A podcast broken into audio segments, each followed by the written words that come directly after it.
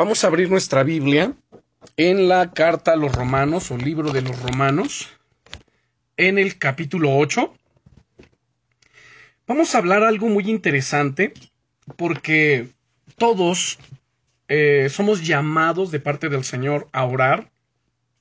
La vida del Hijo de Dios es, es y debe de ser una vida de oración. Pero a veces nos encontramos con situaciones en nuestras oraciones que quizás para algunos llegan a ser un tanto como confusas. Es decir, hay quien puede argumentar, he orado, he orado, pero no llega la bendición, no llega la respuesta. ¿Qué está pasando? Entonces, la Biblia tiene respuesta a todas esas preguntas que podemos hacernos en nuestro, perdón, en nuestro caminar con Dios.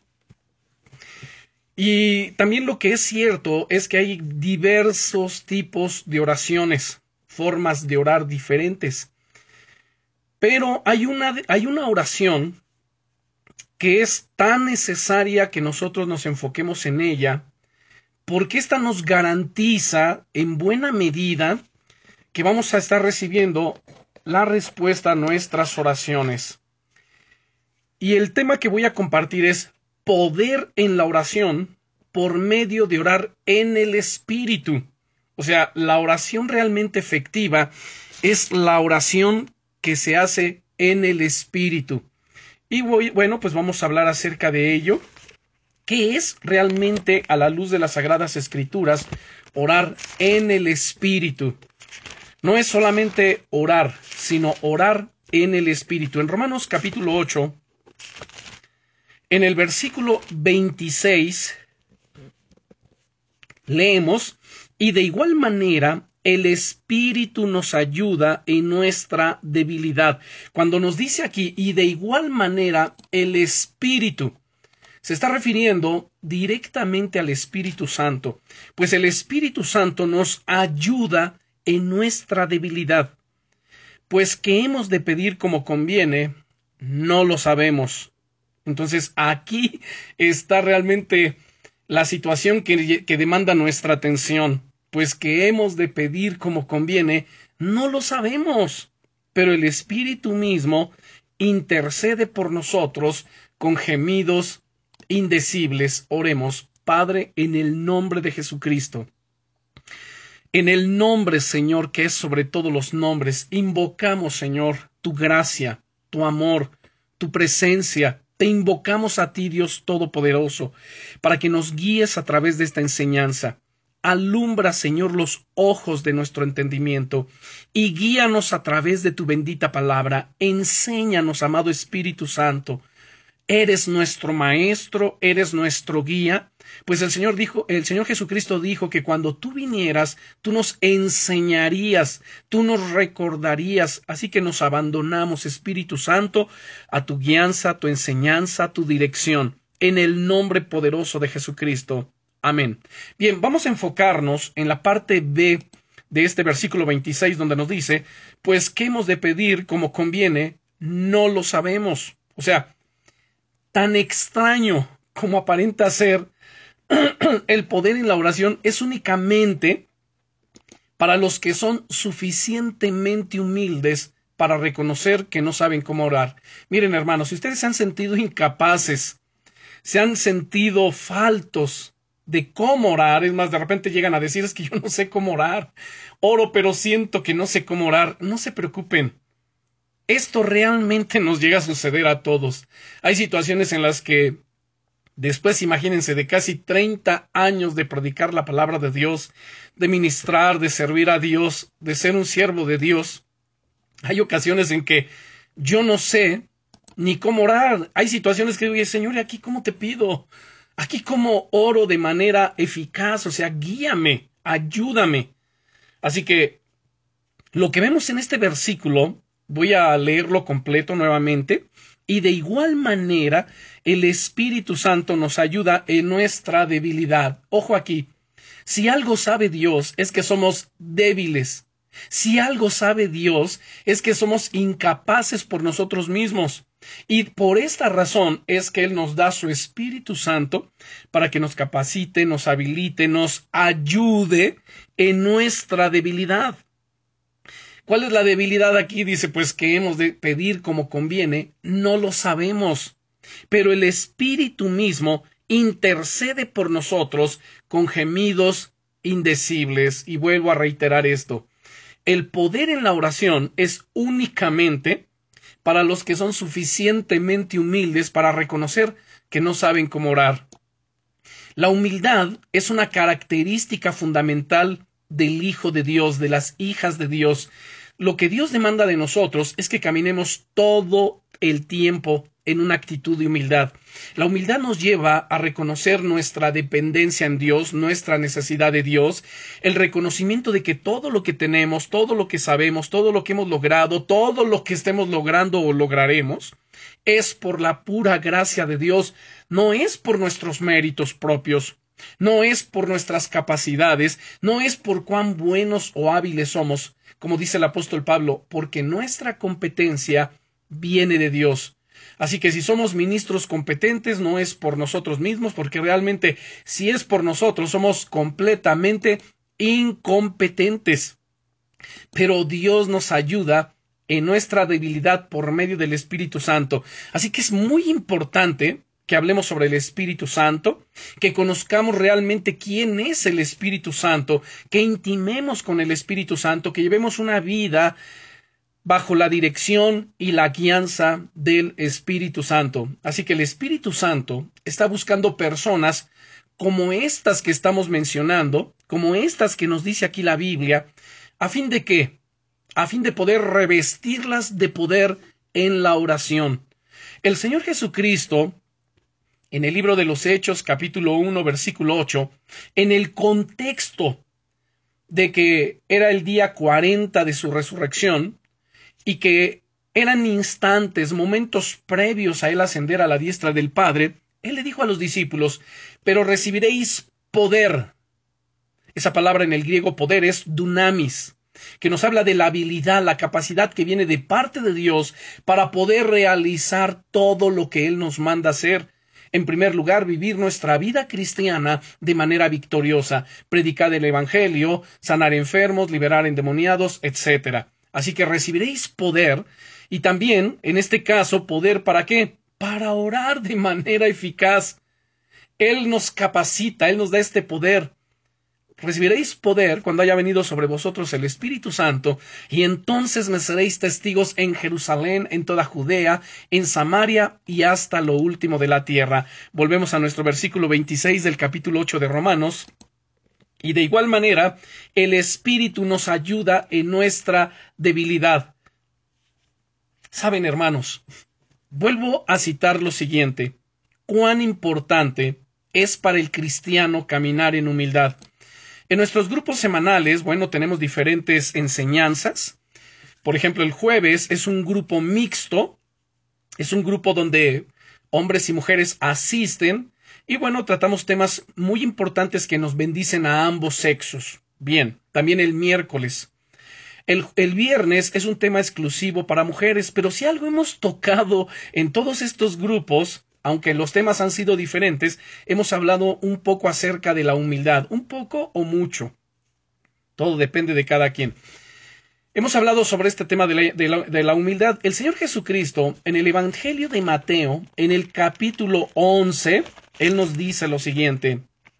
En el verso 28 en adelante, vengan a mí, está haciendo un llamado, vengan a mí todos los que están trabajados y cargados, es decir, aquellos que ya no pueden con la vida, aquellos que por sí mismos se consideran ah, este, insuficientes, incompetentes, que ya no pueden. Pues vengan a mí, dice el Señor, aquellos que están trabajados y cargados, que yo los haré descansar. Y entonces viene la condición. Pero lleven mi yugo sobre vosotros y aprendan de mí. ¿Qué es lo que el Señor quiere que aprendamos de Él? Muchos quisiéramos aprender, o quisieran aprender muchos, cómo predicar, cómo sanar enfermos, cómo liberar endemoniados, cómo caminar sobre las aguas como lo hizo Él. Señor, yo quiero saber, enséñame. Pero el Señor dice, no, aprendan de mí, que soy manso y humilde de corazón, y hallaréis descanso para vuestras almas, porque mi yugo es fácil y ligera es mi carga. ¿Qué demanda el Señor de nosotros que aprendamos de Él? Bueno, en primera instancia, que seamos mansos y humildes de corazón. La humildad, como ya lo había mencionado, es una virtud cristiana, es una cualidad del carácter cristiano, que lo que denota, lo que demuestra en la persona que tiene humildad, es una persona que vive en una total dependencia de Dios, en un reconocimiento de que todo lo que tiene, lo que ha logrado, sus capacidades, sus fortalezas provienen de parte de Dios, pero también está consciente de sus debilidades en su vida. El apóstol Pablo, recordarán ustedes en Primera de Corintios, en el capítulo 12, él nos relata que había recibido un aguijón en su carne. ¿Para qué? para que la grandeza de las revelaciones que Dios le daba no lo enorgulleciera, no lo llevaran a la soberbia, a la arrogancia, para que no perdiera el piso, para mantenerlo humilde, ecuánime y que la gloria y el poder de Dios siguieran reposando sobre él.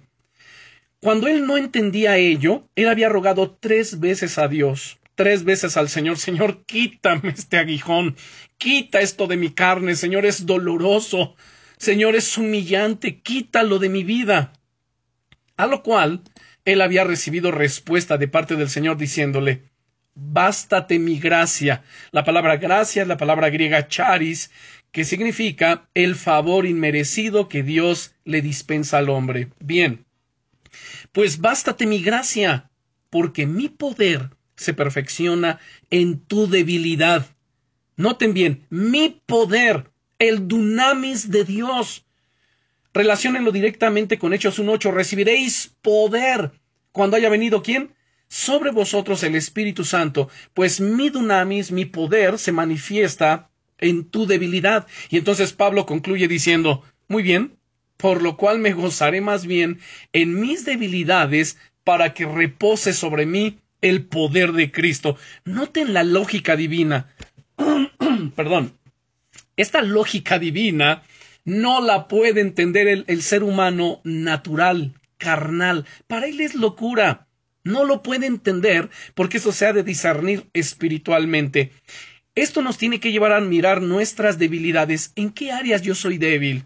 Pues me voy a gozar en esas debilidades para que repose sobre mí el poder de Cristo. Si yo reconozco que soy débil, que no sé cómo orar y realmente no sé cómo orar, es donde entonces el Espíritu nos ayuda, viene su poder y nos ayuda, nos capacita, nos habilita en nuestra debilidad. Pues qué hemos de pedir como conviene, no lo sabemos, pero el Espíritu mismo entonces intercede por nosotros con gemidos indecibles. Ahora algo muy importante aquí, cuando dice que el Espíritu nos ayuda, esa ayuda va mucho más allá del ordinario. Por ejemplo, si yo quiero mover un mueble, puedo pedir la ayuda de alguien y juntos lo movemos, ¿no es cierto? Pero en este caso de la ayuda del Espíritu Santo es donde Él viene y me ayuda, o sea, Él no va a tomar eh, un extremo y juntos vamos a cargar, o sea, Él realmente va a interceder de una manera que yo no soy capaz, que yo no tengo la fuerza para poder hacerlo, pero Él viene y lo hace. ¿Se dan cuenta? Esto es lo maravilloso, esto es lo glorioso. Además dice la Biblia que la contraparte de la humildad pues es el orgullo, es la soberbia, es la altivez. Hay dos pecados terribles, o sea, todos los pecados son terribles y traen consecuencias desastrosas para el ser humano, todas. El pecado delante de Dios es abominable.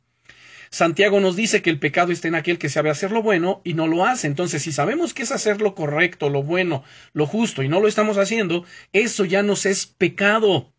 Dice la Biblia que hay un pecado que es el pecado imperdonable y es la blasfemia contra el Espíritu Santo. Lo dice el Señor Jesucristo en el Evangelio de Mateo, en el capítulo 12 y en el versículo 32. Dice el Señor Jesucristo, a cualquiera que dijere alguna palabra contra el Hijo del Hombre, contra Jesucristo, le será perdonado. Pero al que hable contra el Espíritu Santo no le será perdonado ni en este siglo ni en el venidero. O sea, qué terrible es esto. Es la blasfemia contra el Espíritu Santo, el pecado imperdonable. Luego está el pecado más grande de todos. ¿Cuál es el pecado más grande de todos los pecados? El pecado del que se derivan todos los pecados o del que toma forma todo tipo de pecados. Bueno, el pecado mayor, el pecado más grande, es el orgullo, la soberbia. Porque este pecado es el que convirtió ángeles en demonios. Recuerden que Luzbel se llenó de iniquidad, es decir, de orgullo, de soberbia, porque era un ángel hermoso, eh, lleno de sabiduría, acabado de hermosura, y de repente se ensorberbeció, se enorgulleció, fue opacado por el resplandor de su orgullo, de su hermosura, y entonces quiso ser como Dios. Contrató la tercera parte de los ángeles del cielo, y quiso dar un golpe de estado, quiso ser semejante al Altísimo, pero mi Dios que es todopoderoso, infinito, glorioso, ya lo sabía, no lo tomó por sorpresa, y entonces lo derrotó y lo echó del cielo, lo arrojó a la tierra. Entonces noten, y de ese pecado del orgullo, la soberbia, miren, orgullo, soberbia, altivez, arrogancia, son siameses. Y estos dieron forma a todo tipo de pecado. Toda forma de pecado que conocemos viene de allí, del orgullo, de la soberbia, de la arrogancia, de la altivez porque el orgullo lleva al ser humano a centrarse en sí mismo, es lo que hizo con Satanás, con Luzbel. Se centró en sí mismo y ya no en Dios. Se centró en yo soy hermoso, yo soy lleno de sabiduría, soy muy inteligente, yo soy el querubín protector, yo soy el que resplandece, yo soy, fíjense nada más, centrado en él. Por lo tanto, ¿qué me hace falta? Bueno, solamente el trono de Dios. Y el ser humano arrogante, soberbio, orgulloso es yo todas las puedo. Yo he logrado, yo necesito, yo quiero, yo, y está centrado en el yo, es egoísta, narcisista. Es todo lo contrario de lo que nuestro Señor Jesucristo es. El, Señor Jesucristo que es manso y humilde de corazón. Dice la Biblia que Dios al orgullo lo mira de lejos, pero su comunión íntima es con los humildes. Si tienes logros, si estás avanzando, si estás teniendo eh, reconocimiento, si estamos alcanzando objetivos, saben hermanos, toda la gloria, toda la honra, toda la alabanza, todo es de Dios. Recuerden a Nabucodonosor, este rey logró construir un gran palacio y los jardines colgantes en Babilonia, que fue una, que es una de las siete maravillas del mundo antiguo, o fue una de las siete maravillas del mundo antiguo. Dice la escritura en el libro de Daniel que él paseando por los balcones de su reino, él miraba la grandeza de su palacio y entonces con arrogancia, con soberbia, con altivez comenzó a decir para sí, o sea, en ningún momento él reconoció que todo lo que tenía, que todo lo que había recibido venía de parte de Dios, sino que entonces él se alaba a sí mismo y entonces viene a ser humillado. Él dijo, bueno, todo esto lo he construido para gloria, noten, para mi gloria, por mi poder. Y mientras él está hablando, de repente se oye una voz del cielo, un ángel de Dios que dice, a ti se te dice, rey Nabucodonosor, pues el reino te es quitado, y serás echado de tu reino por siete tiempos, es decir, siete años y vivirás como los bueyes en el campo, y comerás de la hierba del campo, y te bañarás con el rocío del cielo, hasta que reconozcas que el Altísimo gobierna, y que Él quita reyes y pone reyes. Entonces, esto sucedió y al cabo de los siete años él reconoció, levantando sus ojos al cielo, pero, dura, pero mientras había ya caminado siete años como un indigente, una persona ida, fuera de sí, porque dice la Biblia que Dios exalta al humilde, pero al soberbio lo abate, lo mira de lejos, y antes de la caída es la soberbia. Así que la comunión íntima de Dios es con los humildes. Recordemos nuevamente, el apóstol Pablo dice, cuando el Señor Jesucristo le responde, bástate mi gracia, porque mi poder se perfecciona en tu debilidad. Y Pablo reconoce muy bien y concluye diciendo, por tanto, de buena gana, note, no de mala gana, sino de buena gana, me voy a gloriar más bien en mis debilidades para que repose sobre mí el poder de Cristo. Así que el Espíritu Santo nos ayuda a dónde? En nuestra debilidad. Reconozcamos las áreas en que somos débiles. ¿En qué soy débil? Pues allí es donde viene el Espíritu Santo y nos ayuda. Nos cubre, nos envuelve, nos fortalece, manifiesta su gloria, manifiesta su poder. En este caso, en la oración, Él desea que nuestras oraciones sean poderosas, que nuestras oraciones sean efectivas, que nuestras oraciones sean respondidas, pero para ello necesitamos reconocer, número uno, que somos débiles que no sabemos pedir como conviene. Y entonces Él viene y nos ayuda a dónde? En nuestra debilidad. Únicamente cuando tenemos la capacitación del Espíritu Santo en la oración, es que podemos obedecer el mandato dado por el apóstol Pablo que le dio a los Efes, a, a la iglesia de Éfeso. En Efesios capítulo 6 versículo 18, donde dice, orando en todo tiempo, escuchen bien, con toda oración Aquí con toda oración significa con todo tipo de oración y súplica en el Espíritu. Pero la pregunta que surge aquí es, ¿qué significa orar en el Espíritu? ¿Por qué es diferente esa oración de las demás formas de oración? Ahora debo explicar la diferencia de las diversas formas de oración para que podamos entender qué realmente y qué significa orar en el Espíritu, para que podamos este, concentrarnos, enfocarnos en ello, y entonces nuestras oraciones sean realmente poderosas, sean contestadas, y si van a ser poderosas, recuerden, no es por nosotros, es por la pura gracia de Dios sobre nuestras vidas. Bien, rápidamente quiero mencionar, para poder responder a la pregunta de qué es orar en el Espíritu, quiero primeramente hablar un poco acerca de las diversas formas de oración. Miren, hermanos, Existen muchas maneras a través de las cuales podemos allegarnos al Señor en oración. Todas son importantes y tienen su lugar dentro de la iglesia y en nuestro caminar con Dios. Por ejemplo, está la oración que se llama contemplativa. Esa oración contemplativa es donde algunas órdenes religiosas han dado toda su vida a la oración. Son devotos para conocer a Dios y se relacionan a la voluntad de Él a través de la meditación, pensamientos, eh, esos pensamientos son contemplativos y la oración. Su preocupación por el mundo es básicamente producida por la intercesión. La intercesión que es oración a favor de los demás. Y esta es una forma de oración muy notable e importante sin embargo, los envueltos en esa clase de oración raras veces aprenden a orar en el espíritu. Segundo, o segundo tipo de oración es orar a través de libros. A ver, ¿cómo es esto?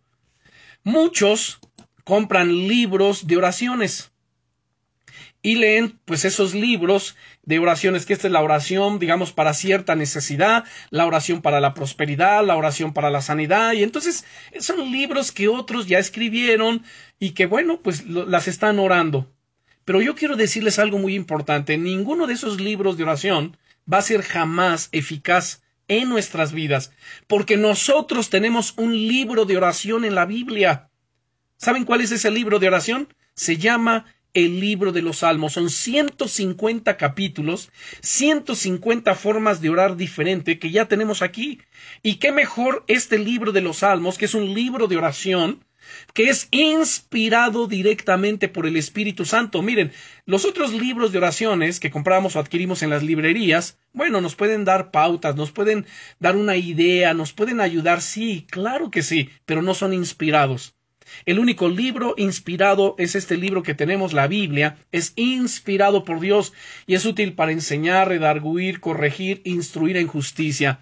Ahora, cuando tales oraciones, y me refiero a las del libro de los Salmos, son leídas con un corazón realmente, que realmente busca agradar a Dios, el Espíritu Santo entonces puede producir la palabra eh, viva y puede producir que esos salmos, esos textos que tenemos aquí, recobren o tomen esa vida, que sean la palabra viviente en nuestras oraciones y llegan delante de su presencia. Bueno, tercero, tercer tipo de oraciones están las oraciones dirigidas. ¿Cuáles son las oraciones dirigidas? Bueno, son las oraciones que otros repiten, donde uno les, va enseñando y le va diciendo, bueno, mira, a ver, repite de esta manera, vas a orar así, entonces les vamos guiando, les vamos dirigiendo, les vamos diciendo cómo hacerlo. Permítanme poner un ejemplo. La mayoría de nosotros hemos tenido la ayuda de alguien en algún momento de nuestra vida cristiana, de nuestro caminar con el Señor, para dirigirnos en nuestras oraciones, ¿no es cierto? O quizá en nuestra primera oración que hicimos. Nuestros niños o nuestros hijos cuando fueron niños fueron, fueron enseñados por nosotros, por sus padres, a orar, ¿no es cierto? A ver, hijito, siéntate, vamos a dar gracias a Dios por los alimentos y les enseñamos a orar. A ver, vamos a orar para descansar y oramos por la noche. Vamos a orar por la mañana dándole gracias a Dios por el buen descanso. Vamos a orar para salir y les vamos guiando, ¿no es cierto? Les vamos enseñando. Son oraciones dirigidas. Y a menudo guiamos a las personas pues a decir la oración del pecador. Bueno, quiero darles aquí un testimonio nada más. Hace un tiempo y este testimonio es muy interesante. Recuerdo que un joven llegó a nuestra congregación y este joven era la primera ocasión que escuchaba una predicación. Y bueno, pues al término del servicio me lo presentan y al hablar yo con él le digo muy bien, ¿qué te pareció? Es la primera vez que escuchas esto. Sí, es la primera vez, realmente me impactó. Nunca había escuchado algo como esto. Bueno, entonces lo evangelicé allí y le pregunté si no quería él recibir a Jesucristo como su, Señor y como su Salvador. Y entonces él me dice, este sí, pero no sé cómo hacerlo. Muy bien, te voy a guiar. Pero aquí yo le dije, mira, no repitas solo por repetir, yo te voy a guiar en una oración, pero trata de hacer estas palabras tus palabras. Y entonces lo empecé a guiar a ver, Dile a Dios, Señor, yo reconozco que soy pecador, etcétera, etcétera. Saben, en la medida que este joven iba haciendo la oración y que estas palabras iba, las iba haciendo sus palabras, él comenzó a llorar. Pero llorar no solamente que las lágrimas salían, sino comenzó a llorar como un niño y con unos suspiros que yo dije, wow, ¿qué está pasando aquí? Y se arrepintió y comenzó a confesar sus pecados delante de Dios. Entonces yo pude ver allí cómo el Espíritu Santo, a través de una oración guiada, realmente tocó su corazón. Entonces después su, su, rostro fue iluminado, se llenó de gozo, de paz. Y bueno, entonces la oración guiada, pues sí es una oración importante para quién, para quienes no saben cómo orar. Pero también debemos enseñarle a la gente a no depender todo el tiempo de nuestras oraciones, sino que ellos comiencen a ejercitar sus propias oraciones para con Dios. Número cuatro está la lista de oraciones. Esto es algo que yo toda mi vida he hecho y que a mí me ha funcionado muchísimo. Y este tipo de oraciones donde, bueno, pues usamos la técnica de ya sea en un cuaderno, una hoja, pues escribimos ahí número uno, o, hacemos categorías de oraciones, ¿sí me explico? Por ejemplo, por salvación número uno, por fulano, por sutano, la familia de Mengano, etcétera, etcétera. Tenemos la otra categoría por sanidad, gente, que está enferma, por problemas financieros, etcétera. O sea, diferentes situaciones, diferentes cosas. Y hacemos listas. Y día a día, momento a momento, oramos por estas necesidades y por esos deseos que muchas veces tenemos en nuestro corazón. Las escribimos con el fin de qué? Pues de no olvidarnos de seguir orando hasta que recibamos la respuesta de Dios. Entonces, este tipo de oración es muy importante, porque de repente alguien se le puede olvidar. Son tantas las peticiones que tiene en su mente por las que debe orar, que de repente se le olvida una, dos, tres, y pasado un tiempo después de orar, se acuerda, ay, me faltó orar por tal situación, me faltó orar por tal familia, o me faltó orar por tal cosa. Entonces, Hacer siempre una lista de oraciones muy importante o simplemente puede hacerla en, su blog de notas del celular y la tiene todo el tiempo allí. Ahora, la lista podría incluir peticiones de oración, como ya lo mencioné, por nuestras familias, amigos, nuestra iglesia, nuestros grupos de estudio, por el pastor, que es tan importante. Señor, yo te pido por el pastor que te ilumines su mente, su corazón, que ponga las palabras tuyas en su boca, para que sea lo que nos hable, y no de su propia cosecha, sino sea tu palabra, etcétera. Ahora, cuando nuestros motivos son correctos, eso también es una forma de oración que resulta en bendición. De hecho, el apóstol Santiago en el capítulo 4, versículo 2, él nos dice que algunas veces dice, no tienen lo que desean porque no piden. Un ejemplo de esto, pues aparece en la historia del hijo pródigo, que encontramos en el Evangelio de Lucas capítulo 15, del versículo 11 al 31. No lo voy a leer porque pues es bastante amplio y el tiempo pues no es, no nos favorece tanto. Pero ustedes ya conocen la historia del hijo pródigo. Solamente puedo hacer una resumir ahí este, algunas cosas muy importantes. Encontramos que el hermano menor había pedido y recibido su herencia, es decir, su parte de la fortuna de la familia. En rebelión, él se fue lejos de su padre y de su hermano mayor a vivir una vida dada completamente al pecado. Muchos meses después, Dios trata con él, viene una hambruna en aquella ciudad, entonces se arrepiente y regresa a su casa, regresa al hogar. Ya había desperdiciado su herencia, no tenía un hogar donde vivir, ni dinero para comprarse el pan de cada día, pero entonces su padre lo recibió con gran gozo de vuelta a su hogar, le perdonó y le hizo una gran fiesta, un gran banquete para celebrar el retorno de su hijo pródigo. O sea, no, no estaba celebrando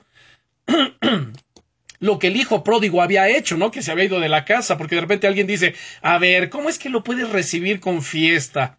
¿Cómo es que lo puedes recibir con un banquete? ¿Acaso está celebrando su pecado y todo lo malo que hizo? No, no lo estoy celebrando. Lo que estoy celebrando es que este hijo se había perdido, pero ahora es hallado.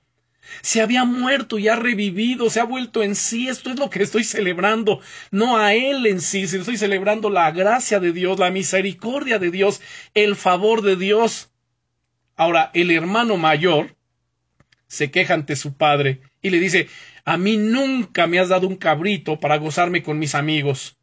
Sin embargo, este tu hijo ha desperdiciado todos tus bienes con rameras. El padre le respondió Hijo, tú siempre estás conmigo y todas mis cosas son tuyas. Es decir, Tú podías haber hecho una fiesta cuando tú quisieras. Tú podías haber tomado un cabrito, lo habías eh, eh, eh, cocinado, lo habías hecho en carne asada, yo no sé, pero no lo hiciste. Todas mis cosas son tuyas.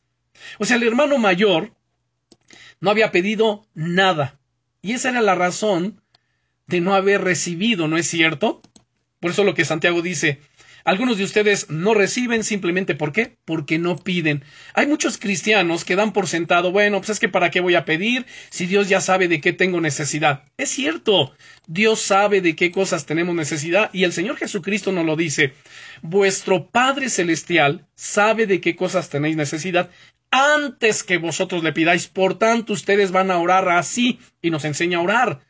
O sea, Jesús no dice, a ver, como el Padre ya sabe, pues ya no oren. No, Jesús dice, porque el Padre sabe de qué cosas ustedes tienen, tienen necesidad, pues ustedes van a orar así, oren, pidan, porque el que pide recibe, el que busca halla y al que llama se le va a abrir la puerta. El hijo pródigo recibió porque él pidió. ¿Sí me explico? Él pidió, dame la parte de la herencia que a mí me corresponde, y le fue dado. Lo que él hizo con ello, bueno, eso ya es otro asunto, ¿no es cierto? Sabemos que no administró, sabemos que lo malgastó, bueno, pero él pidió y recibió. El hijo mayor estaba enojado porque él no había recibido nada. ¿Y por qué no recibió nada? Porque no había pedido. Su propio padre le dijo, hijo, mira, todas mis cosas son tuyas.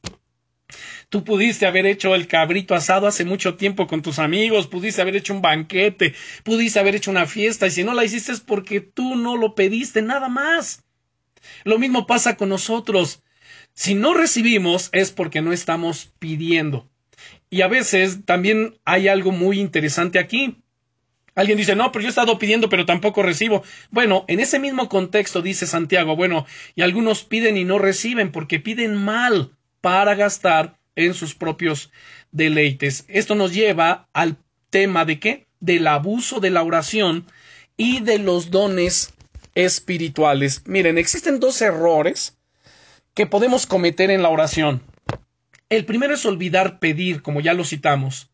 El segundo todavía es más serio, que es el pedir con egoísmo, es decir, cuando pedimos algo que es contrario a la voluntad de Dios. Ojo aquí. Santiago, en el capítulo 4, versículos 2 y 3, habla acerca de estos dos problemas. Dice lo siguiente, Santiago 4, versículos 2 y 3, dice, codiciáis y no tenéis, matáis y ardéis de envidia. Escucha quién se los está diciendo. No se lo está hablando a la gente que no conoce a Dios, se lo está hablando a los hermanos, a los cristianos, a ustedes, a mí. Él le dice, a ver, cristianos codician y no tienen. matan y arden de envidia y no pueden alcanzar. Combaten y luchan, pero no tienen lo que desean porque no piden. Ahora, ojo aquí, no piden porque no están pidiendo cómo, conforme a la voluntad de Dios. Piden y no reciben porque piden mal para gastar en sus deleites. Por eso es que muchos no reciben porque piden para gastar qué? En sus deleites. Ahora, este problema es muy serio, ¿no? Pregunta, ¿habrá gente, habrá hermanos que oran con codicia? La respuesta es sí. Cuidémonos de no estar pidiendo y orando con codicia. La palabra codicia es muy fuerte en el lenguaje griego del Nuevo Testamento. Significa cualquier deseo excesivo de parte de la persona, ya sea del hombre de la mujer. Usualmente es malo en su naturaleza. Y el apóstol Pablo se refiere a esa palabra, la codicia, en sus cartas de amonestación y consejos que le da a su discípulo Timoteo. Rápidamente voy a señalar lo siguiente. Miren, en, el en la primera carta de Timoteo, en el capítulo 6 y versículo 9, primera de Timoteo, capítulo 6 y versículo 9, dice el apóstol Pablo, porque los que quieren enriquecerse caen en tentación y lazo y en muchas codicias necias y dañosas que hunden a los hombres en destrucción. Ahora, ojo aquí, el apóstol Pablo no está en, no está en contra de las riquezas en sí, sino que él está en contra del afán por enriquecerse, un afán, una ansiedad que lo lleva a qué? a caer en lazo y en muchas codicias necias y dañosas. En la segunda carta a Timoteo capítulo 2 versículo 22 Dice, huye también de las pasiones juveniles. Escuche, huye. Tienes que huir de las pasiones juveniles. ¿Cuáles son las pasiones juveniles? Bueno, todas aquellas cosas que están llenas de codicias que llevan a satisfacer los deseos de la carne. Y también en esta misma carta, segunda de Timoteo, en el capítulo 3 y versículo 6, dice Pablo, porque de estos son los que se meten en las casas y llevan cautivas a las mujercillas cargadas de, diversos pecados, arrastradas por diversas concupiscencias. Ahora, codicia es desear algo con ardor o vehemencia y está relacionado con la envidia o los deseos egoístas, es decir, la avaricia, que es desear lo que le pertenece a otros. Es esa persona insatisfecha con lo que tiene y que todo el tiempo desea, ay, si yo tuviera. Y mira que el vecino se compró un mejor carro, un carro nuevo. Oh, si yo tuviera ese carro. O me voy a comprar un mejor carro que ese para demostrar. O cosas por esa, de esa índole. O sea, tenemos que tener mucho cuidado con ello. Por eso es muy importante que nuestro corazón continuamente lo estemos examinando a la luz de la palabra de Dios, porque entonces esto se expresa a sí mismo de muchas maneras, ¿no? La codicia por pasiones prominentes, por el poder, por el dinero, por los placeres inmorales. Por eso es que el mundo está lleno de ello. Y el apóstol eh, Juan en su primera carta, en el capítulo 2, nos dice, versículo 15, Primera de Juan capítulo 2 versículo 15 dice, no améis al mundo ni las cosas que están en el mundo.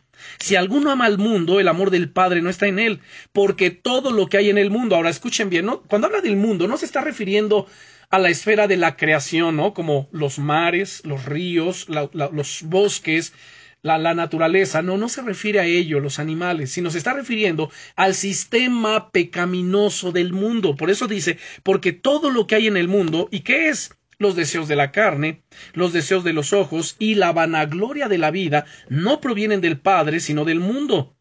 Y el mundo pasa y sus deseos, pero el que hace la voluntad de Dios, éste permanece para siempre. Así que si usamos las oraciones para recibir cosas que satisfagan nuestros deleites carnales, pues podríamos correr el riesgo de caer en un gran peligro espiritual. De seguro que perderemos entonces la confianza de Dios debido a la inmoralidad de nuestros motivos. La realidad es que hemos quizás en algún momento orado impulsados quizá por un espíritu de codicia y avaricia, tal vez en algún momento. Ahora, algunos han sido enseñados que la oración es un medio de conseguir cualquier cosa que querramos de parte de Dios. Cuidado con esto. Si hemos sido enseñados de esa manera, tal vez ni siquiera hemos comprendido que estamos orando impropiamente. La oración no es para adquirir todas las cosas materiales que deseemos. Señor, dame un yate, dame eh, un Lamborghini, dame. A ver, momento. ¿Que Dios nos puede dar eso? Sí, claro que lo puede dar. Yo no digo que no lo pueda dar. Dios lo puede dar. Pero si eso que estoy pidiendo es para satisfacer mis deseos carnales, egoístas, pecaminosos, codiciosos, Él no me lo va a dar. Ahora, aquí voy a citar algo tan tremendo que nos va pues a sacudir. Miren, estas son principalmente para descubrir. O sea, las oraciones en realidad para qué deben de ser? Para descubrir lo que Dios desea. En primera de Juan 5:14, que es un texto que ustedes recordarán que todo el tiempo les cito, dice lo siguiente, y esta es la confianza que tenemos en él.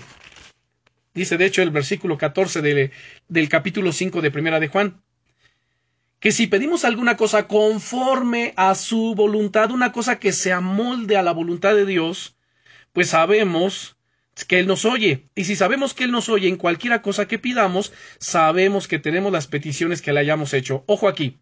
Y si sabemos que Él nos oye en cualquiera cosa, cualquiera cosa que, que está de acuerdo a su voluntad, Él nos oye. Y si sabemos que Él nos oye, entonces tenemos las peticiones que le hayamos hecho. Nuestras energías y oraciones, hermanos, deben ser enfocadas como dice el Señor Jesucristo en Mateo 6:33, para buscar primeramente el reino de Dios y su justicia. O sea, Dios conoce las cosas que necesitamos y Él promete suplirlas si procuramos primero el reino de Dios y su justicia. Si buscamos las cosas egoístas, materiales, ahora, no todo lo material que pedimos es malo. Si estamos orando, Señor, bendíceme, prospera mi economía, para poder cubrir gastos, para poder darle a mi familia un mejor estilo de vida, etcétera, etcétera. O sea, está bien. Pero recuerden, cuando hablamos de cosas materiales en este contexto, son cosas egoístas, que solamente son para satisfacer esos deseos carnales más que el reino de Dios. Y entonces nos estaremos moviendo hacia la dirección que desagrada a Dios y que será espiritualmente peligrosa, no solamente para nosotros, sino para quienes nos rodean. Miren, esto nos lleva a qué? A orar impropiamente. Uno de los juicios mayores o terribles que Dios puede enviar sobre algún ser humano, sobre algún creyente, es por concedernos lo que egoístamente insistimos que nos den oración. Miren, hermanos, hay una oración que tenemos, o sea, yo les he enseñado pero esa oración tenemos que tener cuidado cómo la empleamos, que es la oración importuna que encontramos en Lucas capítulo 11 del versículo 5 al 8. Esa oración importuna es donde aunque la puerta esté cerrada, podemos insistir de tal manera que la puerta termina abriéndose. Pero, como les digo, tenemos que tener mucho cuidado de que la usemos realmente para lo que es bueno. Porque si nuestras oraciones emergen del motivo erróneo, puede que Él retenga la respuesta por un tiempo, o sea, que cierre la puerta. Ahora, si seguimos insistiendo que nos otorgue lo que es impropio en oración, puede que nos lo conceda. Sin embargo, con tal respuesta, ¿qué creen que viene?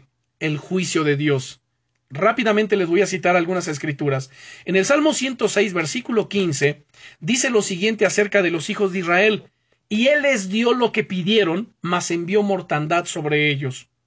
Los israelitas se habían cansado de la dieta diaria del maná, ese pan del cielo que Dios les daba en el desierto, así que le pidieron a Dios que les enviara carne que comer. Y dice el Salmo 106, versículo 14, se entregaron a un deseo desordenado en el desierto y tentaron a Dios en la soledad. Y por esta razón mucha gente murió. O sea, finalmente Dios les concedió lo que pidieron pero con la respuesta les envió una plaga de muerte sobre sus cuerpos. ¿Qué nos enseña esto? Que el orar impropiamente o para satisfacer las pasiones, los deseos de la carne, ciertamente pueden resultar en algo trágico para nuestras vidas. Por eso tenemos que cuidarnos de no orar con los motivos y actitudes equivocadas, porque podemos hacer mal uso o abusar de los dones que Dios ya nos dio. Hay muchos que están abusando de los dones que Dios les ha dado. La historia del profeta Balaam es un buen ejemplo del abuso de un don espiritual. Ustedes, pueden leer esta historia en los capítulos 22 al 24 del libro de Números. Solamente les voy a mencionar lo siguiente. Balaam tenía un don genuino de profecía, era un profeta. Sus profecías son las más elocuentes en toda la Biblia. Ninguna de ellas dejó de cumplirse. El problema de Balaam no radicaba en su dono en el ministerio, sino más bien en sus motivos. como siervos de Dios tenemos dones, talentos, llamados ministerios. Líbrenos Dios de usar nuestros dones con motivos egoístas. Tenemos que usarlos para los motivos de Dios, para los motivos de su reino, que contribuyan al crecimiento del reino, de la iglesia. El uso de, de nuestros dones, escuchen bien, para ganar fama y fortuna, esto es lo que lleva a alguien a la ruina más adelante. El rey Balak le prometió a Balaam oro y gloria si profetizaba para él y maldecía al pueblo de Israel. Dice Números capítulo 22 versículo 12, entonces dijo el rey Balac a Balaam, no vayas con ellos, perdón, Dios, recuerden, estaba diciendo, el rey Balac le prometió oro y gloria si Balaam profetizaba para que él maldijera al pueblo de Dios. Ahora, Balaam le pidió a Dios si podía ir al rey Balac. Dice Números 22:12 que entonces Dios dijo a Balaam, no vayas con ellos ni maldigas al pueblo, porque bendito es. Entonces al principio Balaam obedeció a Dios y no fue, pero el rey Balac le prometió riquezas y prestigio, y Balaam continuó insistiendo ante Dios porque entonces despertó en él la codicia, y le decía a Dios, Señor, de, permíteme que yo vaya, dame permiso para ir a verlo. Finalmente, tal fue la insistencia de Balaam que Dios le permitió hacer su voluntad. Pero entonces Dios colocó un ángel con una espada en el camino para matar a Balaam. Él no podía ver al ángel, pero su asno sí lo vio claramente. La codicia carnal de Balaam por fama y fortuna había cegado su visión, esa visión profética. Su fiel asno fue quien le salvó la vida en ese tiempo. La Biblia nos dice las razones de Dios para engañar a sus sirvientes, a sus siervos desobedientes.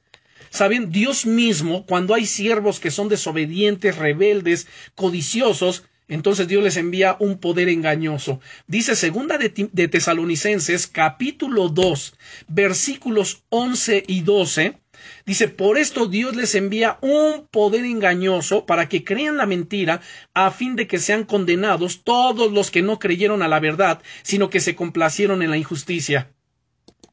O sea, los motivos y actitudes de Balaam fueron malos. Estuvo dispuesto a maldecir el pueblo de Dios para ganar fama y fortuna. Hoy día muchos que se dicen pastores están dispuestos a engañar a la gente a hablarles lo que la gente quiere oír, a endulzarles el oído, con tal de qué, con tal de que de ganar fama y fortuna personal. Saben, él se complació en el placer y en la injusticia. Por lo tanto, Dios le envió un terrible espíritu de error o de engaño. Iba por el camino errado sin saberlo. Sus motivos y sus acciones injustas lo cegaron de tal manera que no pudo ver la espada que el ángel iba a usar para matarlo. Dice el capítulo 31, verso 8 de Números. El resultado final de la historia fue trágico y lamentable, tanto para Balaam como para Israel. Balaam terminó muerto por su pecado, terminó siendo asesinado. La paga del pecado es muerte. Líbrenos Dios de estar pecando, líbrenos Dios de estar orando por los motivos egoístas e injustos, líbrenos Dios de la soberbia y la altivez. Seamos pues como Jesús. En Lucas capítulo 22 versículo 42, el Señor Jesucristo oraba pero él nunca oró con motivos egoístas, él oraba diciendo, Padre, si es posible, pasa de mí esta copa. Escuchen, pero no se haga mi voluntad, sino la tuya. Que podamos decir, Señor, que se haga no mi voluntad, sino lo que tú quieres hacer. Abre mi entendimiento, dame guianza, dame dirección, que seas tú. Por eso es tan importante que podamos orar en el Espíritu Santo. El apóstol Pablo nos llama y nos anima a orar en el Espíritu. ¿Qué es orar en el Espíritu? Miren, hay dos cosas fundamentales para nosotros orar en el Espíritu Santo. Número uno, el apóstol Pablo nos dice en Gálatas 5:16, digo pues, anden en el Espíritu y no satisfagan los deseos de la carne. Andar en el Espíritu, ser guiado por el Espíritu, es vivir una vida rendida y controlada por el Espíritu Santo. Es una vida de negación a la carne. Es una vida donde yo no satisfago los deseos de, de la carne. Yo vivo para Dios. Yo vivo para el Espíritu Santo. Y todo lo que hago lo hago para la gloria de Dios. Entonces estoy andando en el Espíritu. Por tal motivo, cuando yo oro, voy a orar en el Espíritu. Pero si yo ando en mi carne, satisfago los deseos de mi carne, soy egoísta, soy soberbio, soy orgulloso, soy altivo, hablo palabras incorrectas, eh, entonces no estoy viviendo en el Espíritu, no estoy caminando en el Espíritu. Estoy caminando en mi carne y entonces si me pongo a orar, muy probablemente mis oraciones serán, serán oraciones que carnales. Ojo con esto. Por eso Romanos 8:26 y, 27 eh, nos dice, y de igual manera el Espíritu nos ayuda en nuestra debilidad. Pues que hemos de pedir como conviene, no lo sabemos, pero el Espíritu mismo intercede por nosotros con gemidos indecibles. Además, en Judas, versículo 20, escuchen bien, nos dice, edificando sobre vuestra santísima fe, orando en el Espíritu. ¿Qué es orando en el Espíritu? Ya les dije, es, viviendo una vida rendida a Dios, rendida al Espíritu Santo, que mis motivos sean los motivos de Dios, que mi corazón está rendido a Él, que vivo para Él y que todo lo que hago lo hago para su gloria. Señor, aquí está mi vida, aquí están mis dones, aquí están mis talentos, aquí están mis recursos, aquí está mi entendimiento, aquí está mi todo. Úsame para tu gloria, quiero servirte.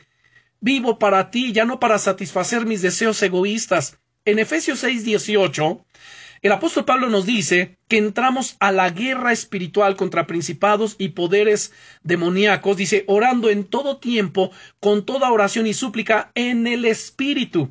Otra forma de orar en el Espíritu es a través del don de las lenguas. El don de lenguas dado por Dios a nosotros para que oremos. El apóstol Pablo explica cómo orar en el Espíritu en Primera de Corintios, capítulo 14 y versículo 14. Él dice, porque si yo oro en lengua desconocida, mi espíritu ora.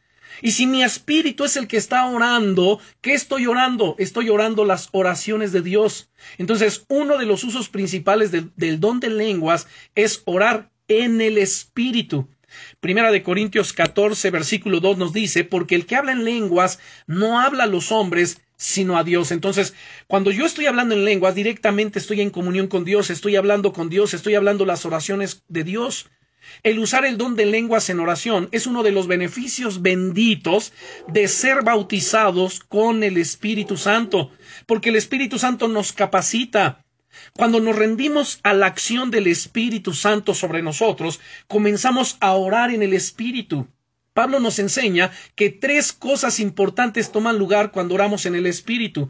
Número uno, el Espíritu Santo nos habilita para orar las oraciones de Dios, según Romanos 8, 26 y 27. Segundo, el Espíritu Santo nos capacita para sentir los sentimientos de Dios. Tercero, el Espíritu Santo nos capacita para pensar los pensamientos de Dios. Por esta razón tenemos que rendirnos al Espíritu Santo. De esta manera estaremos orando las oraciones de Dios. Por supuesto, ¿dónde encontramos la voluntad de Dios para nuestras vidas? En la Biblia. ¿Cómo yo sé la voluntad de Dios? Bueno, cuando escudriño las sagradas escrituras, aquí en la Biblia encontramos por ejemplo, la regla de oro. ¿Cuál es la regla de oro? Y todas las cosas que tú quieras que los hombres hagan contigo, hazlo tú con ellos. Entonces, ahí está la voluntad de Dios. Yo quiero que la gente sea amable conmigo. Número uno, yo tengo que ser amable. El que siembra cosecha. Voy a sembrar la semilla de amabilidad y voy a cosechar el fruto de amabilidad. ¿Qué, qué más deseo? Quiero que la gente me trate bien, pues yo voy a comenzar a tratar bien a los demás, porque es, es, la ley de la siembra y la cosecha, esa es la regla de oro. Lo que tú quieras que los demás hagan contigo, hazlo tú con ellos, hagámoslo. Yo quiero que, bueno, cada, yo sé que ahorita cada uno le está viniendo a su mente diferentes cosas. Así que pues entonces hagámoslo. Aquí está la voluntad de Dios. La voluntad de Dios en la Biblia respecto a la gente que está perdida es que Dios no quiere que ninguno perezca, sino que todos procedan al arrepentimiento y vengan al conocimiento de la verdad. Cuando yo entiendo esto, cuando todos lo entendemos y empezamos a orar de esta manera, Señor, yo oro por fulanito, por sutanito, por menganito, Señor, porque tú no quieres que ellos perezcan, sino que procedan al arrepentimiento y vengan al conocimiento de la verdad. Ahí estamos orando en el Espíritu, estamos orando la palabra de Dios, la voluntad perfecta de Dios. Y si sabemos que Él nos oye, entonces tenemos las peticiones que le hayamos hecho. Además, miren hermanos, cuando oramos en el Espíritu, muchas cosas vienen a suceder que nosotros no estamos entendiendo. Otros dones comienzan a operar, el don de palabra de ciencia, de profecía, de la fe, los milagros. Bueno, empiezan a suceder cosas gloriosas y poderosas. Sentimos en nuestro corazón los sentimientos de Dios. Romanos 8:26 Pablo nos dice, que el Espíritu Santo intercede por nosotros como con gemidos indecibles. Es decir, la acción del Espíritu sobre nosotros en oración puede traer una agonía que es semejante a los dolores de parto que una mujer experimenta cuando da a luz un niño. El Espíritu nos constriña a orar con gemidos y quejidos tan intensos que no es posible describirlos con palabras. Es una oración que emerge directamente de nuestros corazones y va directamente al trono, al corazón de Dios. Las escrituras nos dicen que hubo ocasiones en las que Jesús oró al Padre de esa manera. En Hebreos capítulo 5 versículo 7, Hebreos 5 7 dice, y Jesús en los días de su carne, ofreciendo ruegos y súplicas, súplicas con gran clamor y lágrimas al que le podía librar de la muerte, fue oído a causa de su temor reverente.